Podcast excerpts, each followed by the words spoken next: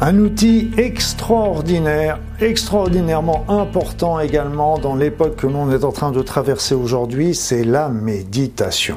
La méditation, on a déjà vu qu'il y avait plein de d'actions possibles sur le corps, au niveau du stress, au niveau de, de, de l'angoisse, au niveau de l'hypertension artérielle, au niveau du sevrage tabagique.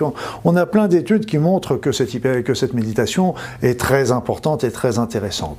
Il semblerait que la seule contre-indication à pratiquer la méditation serait la, les personnes qui seraient épileptiques, parce que ça pourrait aggraver euh, leur, euh, leur situation épileptique, favoriser les crises. Voilà, je vous le dis, je suis un peu surpris par ça, mais euh, j'ai entendu des bruits, euh, certaines personnes qui me confirmaient un petit peu ce que je viens de vous dire.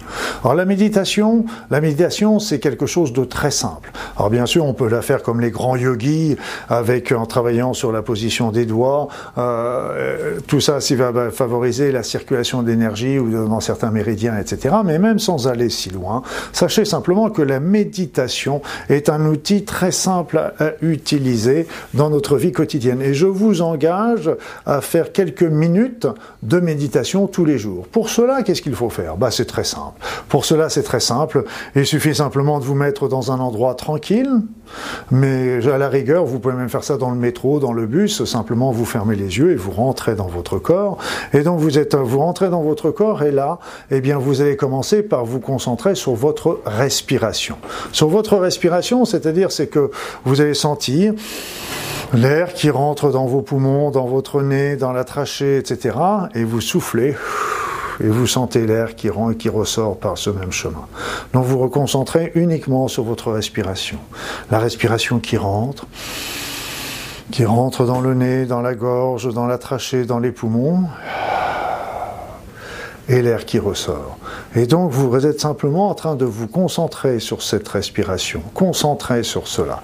Et là, au fur et à mesure, vous allez sentir au fur et à mesure que ce calme va apparaître, va apparaître tranquillement, doucettement. Ce qui est intéressant dans la méditation, c'est que plus vous allez être concentré sur votre respiration, plus le mental va s'arrêter, plus le jacassement incessant que vous avez dans votre tête va commencer à s'arrêter.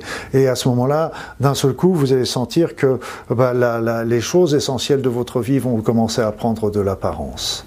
Et un petit truc quand même à savoir, c'est que si quelquefois vous aviez des pensées qui reviennent malgré votre état méditatif, ne les chassez pas. Vous les laissez rentrer et vous les laissez demander à ce qu'elles ressortent aussi vite qu'elles sont rentrées et aussitôt vous vous reconcentrez sur votre méditation.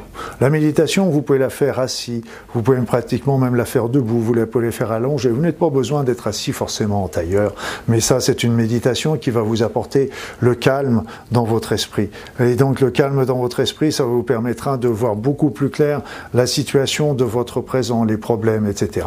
Et ça vous permettra beaucoup plus d'être efficace dans votre travail et beaucoup efficace également dans les prises de décision que vous pourriez faire quant à votre vie, quant à votre chemin de vie.